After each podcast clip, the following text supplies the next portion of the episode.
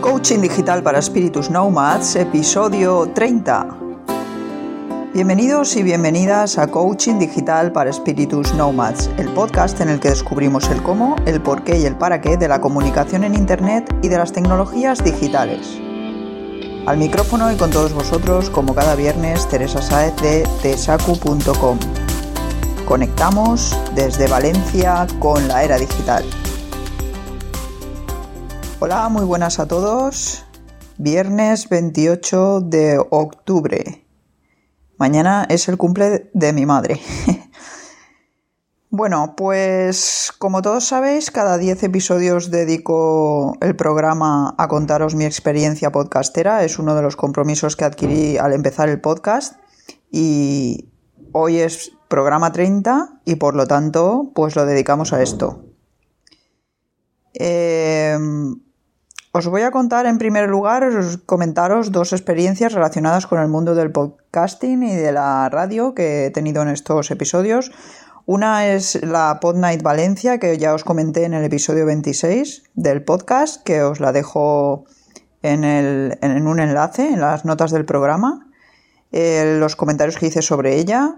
Eh, conocí a un montón de podcasters valencianos allí y la verdad es que la relación ha, seguido por redes sociales y ya estamos organizando la segunda Pod Night Valencia. En cuanto tengamos fecha os lo comunicaré para que podáis uniros todos los que queráis que estéis por aquí. La segunda experiencia eh, fue la entrevista sobre coaching digital que me hicieron en el programa Valencia en la Onda eh, de Onda Cero, ¿vale? Mm, bueno, no voy a entrar en valoraciones ahora, eh, fue una experiencia más y aunque fue corta y breve, más de lo que cabía esperar, pero ahí estuvo. En realidad, ¿qué he sacado de esta experiencia? Os voy a decir una cosa y en el fondo me he alegrado de comprobar con esta experiencia que a pesar de que las radios eh, tengan más recursos que los podcasters, porque evidentemente los tienen, tanto técnicos como humanos. Cada vez estoy más segura de que no les va a resultar tan fácil el pasar por encima de los podcasters, porque los podcasters acabamos hablando de temas muy específicos y es difícil que una radio contrate a gente, a personas específicas para cada uno de los programas, con lo cual los locutores o presentadores de los programas de radio a veces hablan de cosas que no controlan mucho o tienen que hacerlo, con lo que es difícil que en ese sentido puedan competir con los podcasters. En cuanto al tema de sonido y todo esto y capacidad de, preparar un programa, pues evidentemente lo tienen mucho más fácil que un podcaster. Pero ya os digo, no tengo tan claro el que una radio pueda llegar a conseguir lo que, lo que hace un podcaster. Entrando ya al lío, lo que vamos a empezar a hablar es de la grabación del podcast, que ya os hablé en el anterior informe. El proceso de grabación de estos últimos 10 episodios ha sido exactamente igual al que os comenté en el episodio 20, el de Así podcasteo yo del 11 al 20. Eso sí, por fin he sacado un ratillo y he conseguido solucionar el tema de los acoples de sonido en el MacBook Pro 13 Retina, cada vez que le conectaba algún dispositivo externo para grabar. Como suponía, era un problema de configuración del sonido en el ordenador y no de los dispositivos externos que le conectaba. ¿Qué más deciros? Pues que como siempre había hecho estas cosas con Windows, pues no tenía muy controlado el tema en el Mac. Pero ahora ya está controlado. Controlado esto, resuelto este problemilla, he podido probar en condiciones la grabación con el Shure, micrófono Shure SM48 y el T-Bone que me tocaron en el primer sorteo realizado para los mecenas de Nación Podcast. Os hablé de esto también en el episodio 20 que os he enlazado arriba, de que me había tocado esto en el sorteo y tal. No había podido probarlo bien hasta ahora porque lo intenté probar y como tenía el problemilla ese con el sonido, pues no había manera. Os dejo en las notas del programa una pista de audio para que podáis juzgar por vosotros mismos la calidad. Tengo que deciros que la pista esta de audio está grabada sin aplicar ningún tipo de, efecto, ¿vale? Ni corrección. El material usado para la grabación en este caso ha sido, como os digo, el micrófono Shure SM48 conectado al MacBook Pro 13 Retina por vía USB mediante el T-Bone. El programa de grabación usado ha sido el Audacity, que es el que siempre uso. En cuanto a los ajustes del T-Bone, eh, tengo que deciros que lleva un Phantom, pero el Phantom estaba desactivado porque probé también a activarlo y no se notaba la diferencia, por lo que no es necesario tenerlo activado al parecer con mi micrófono y entonces mejor tenerlo desactivado.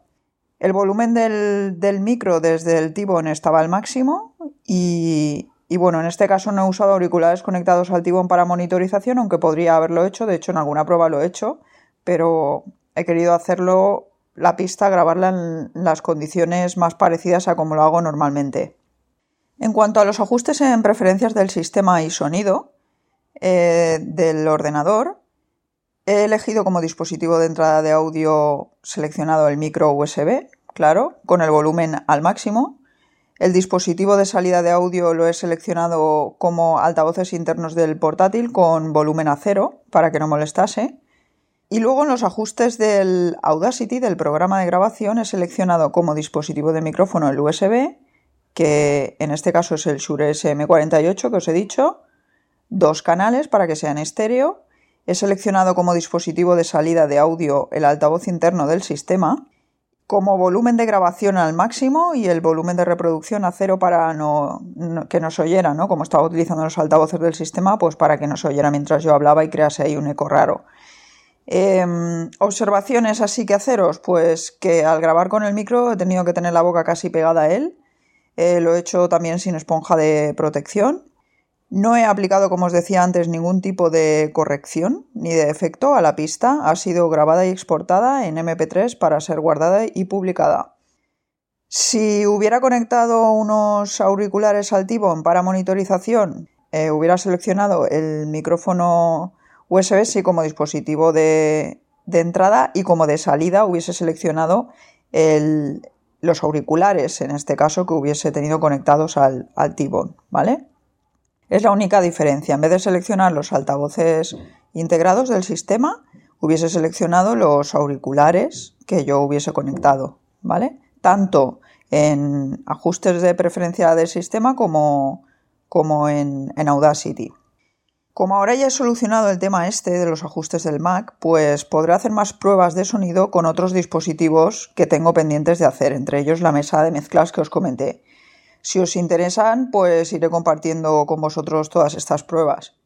Eso sí, de momento seguiré grabando con la grabadora y los micros de solapa porque es la forma de grabar que hasta el momento me ha ofrecido una mejor relación, calidad de sonido, comodidad a la hora de grabar.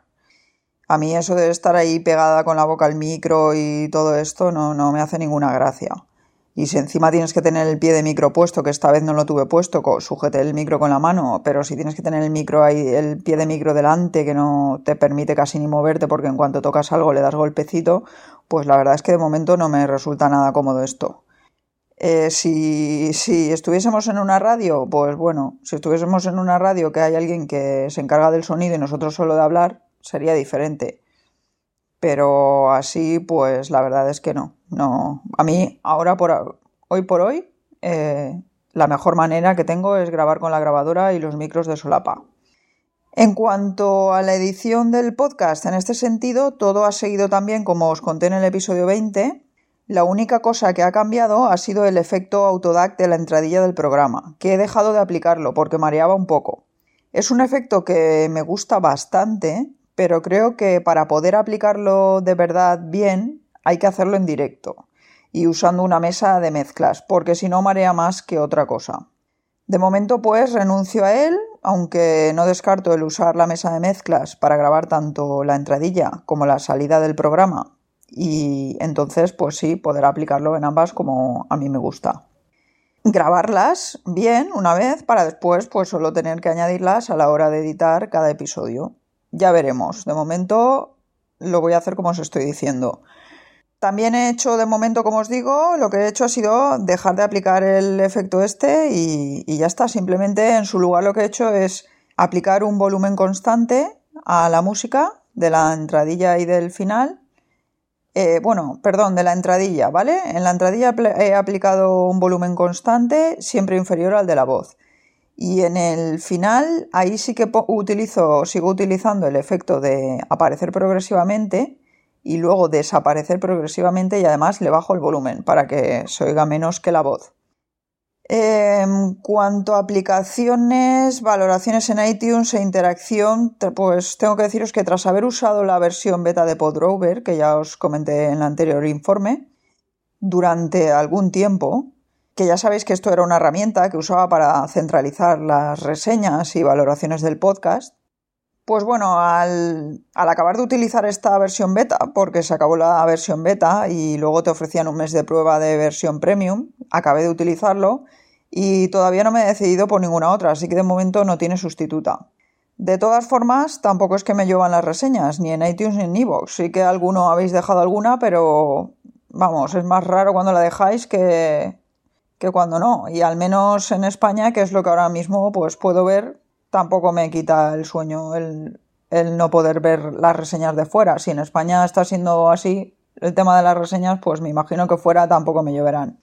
Lo que sí me quita un poco el sueño es la interacción derivada del podcast. De hecho, me he llegado, os tengo que decir la verdad, me he llegado a plantear el dejar de hacer el podcast. Por un lado, al principio sí me estaba sirviendo para atraer visitas al blog, pero ahora no. La gente que lo escucha lo escucha directamente desde una aplicación y no necesariamente va al blog. Por otro lado, tampoco es que esté generando interacción. De hecho, han disminuido los comentarios en el blog y aunque sí que es verdad que en redes sociales se comparte el podcast y he recibido algún mensaje vía formulario de contacto, el tiempo que le dedico al podcast y el esfuerzo que me supone, sobre todo pues el preparar el contenido, el, grabarlo, a ver a qué horas lo grabo, que aquí cada vez tengo más problemas a la hora de grabar sin ruidos, pues este esfuerzo que me supone no se ve recompensado con el feedback recibido y de momento voy a seguir haciéndolo, pero si la cosa sigue así, pues acabaré dejando de hacerlo, porque aunque me gusta lo de hacer un podcast, si el tema no interesa lo suficiente, pues tampoco tiene mucho sentido que yo siga invirtiendo todo este tiempo en hacerlo. Porque para hablar sola, pues no sé, a veces dará un poco la sensación como que hablo sola, ¿no? pues para eso ya hablo sola cuando tenga tiempo.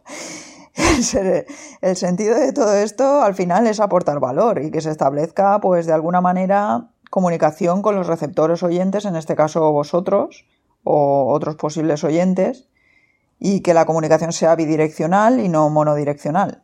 O al menos así lo entiendo yo. Si no es así, bien porque no aporto algo lo suficientemente interesante para la gente, bien porque acabo como hablando sola, pues como digo, no tiene demasiado sentido. ¿Nos parece? También he tenido algunos problemillas con el feed. En Spreaker han estado haciendo cambios y me han estado mareando con el tema de la URL de los audios que necesito para incorporarla de forma manual en PowerPress, que es el plugin que utilizo para el tema del, podcast en el blog. Pero ya lo tengo solucionado, aunque no sé por cuánto tiempo, porque todavía siguen de cambios. Veremos a ver la que me lían ahora. De hecho, pues tenemos un problema ahora mismo. Tengo, vamos, un problemilla. Tanto en iTunes Store como en iVoox solo aparecen los 24 episodios primeros del podcast. Aunque la gente que está suscrita a él por medio de alguna aplicación, incluso el propio iTunes, sí que recibe las actualizaciones de los episodios correctamente, y en Spreaker también aparecen correctamente, pues no sé por qué, eh, en estos lugares que os digo, solo aparece hasta el episodio 24. ¿Alguien tiene alguna idea de lo que puede estar pasando?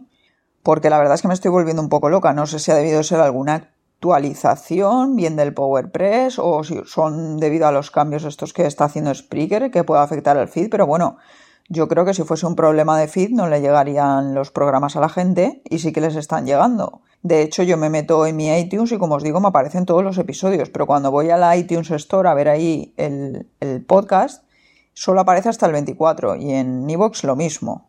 Entonces, pues no sé qué puede estar pasando decisiones así que he tomado mm, en, estos últimos programas y del podcast?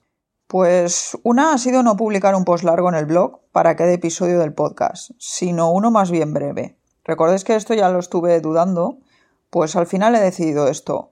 Eh, publicar solo un, post muy muy breve eh, con cada episodio del podcast, tipo resumen esquema, con la info más básica, porque la idea es publicar otro post semanal en el blog y realmente pienso que el contenido del podcast es y debe ser diferente al de los posts del blog propiamente dichos. Entonces, pues como es diferente, el que quiera escucharlo, el que quiera este tipo de contenido en audio, diferente, pues lo podrá escuchar en audio y el que quiera leer, pues no tiene por qué leer lo mismo que digo en un podcast, ¿no? Más o menos. Pues le prepararé otras cosas para que lea. Seguir sin definir la duración exacta de los episodios es otra de las decisiones que he tomado. Seguir utilizando el tiempo necesario para cada tema tratado aunque procurando que la mayoría de los episodios pues no superen la media hora, porque de episodios muy largos tampoco, tampoco me gustan, ¿no? Más cositas, pues nada, simplemente recordaros el lanzamiento de, la nueva web, plataforma de formación que he hecho con mi, con mi compañero Raúl González, que el día 2 verá la luz ya de manera abierta y ya el que quiera podrá participar en ella y, bueno, os espero a todos ahí esto ha sido todo por hoy. Muchísimas gracias por haber estado escuchando un programa más y ya sabéis, espero vuestras preguntas, sugerencias, ideas o propuestas en desacu.com barra contacto y vuestras valoraciones en iTunes para que este podcast pueda llegar cada vez poquito más lejos. Volveré con un nuevo episodio el próximo viernes a las 15.30 hora española. Hasta entonces, feliz fin de semana, feliz puente a los que lo tengáis Cuidado con las brujas, los zombies y los payasos asesinos y no dejéis de digitalizaros.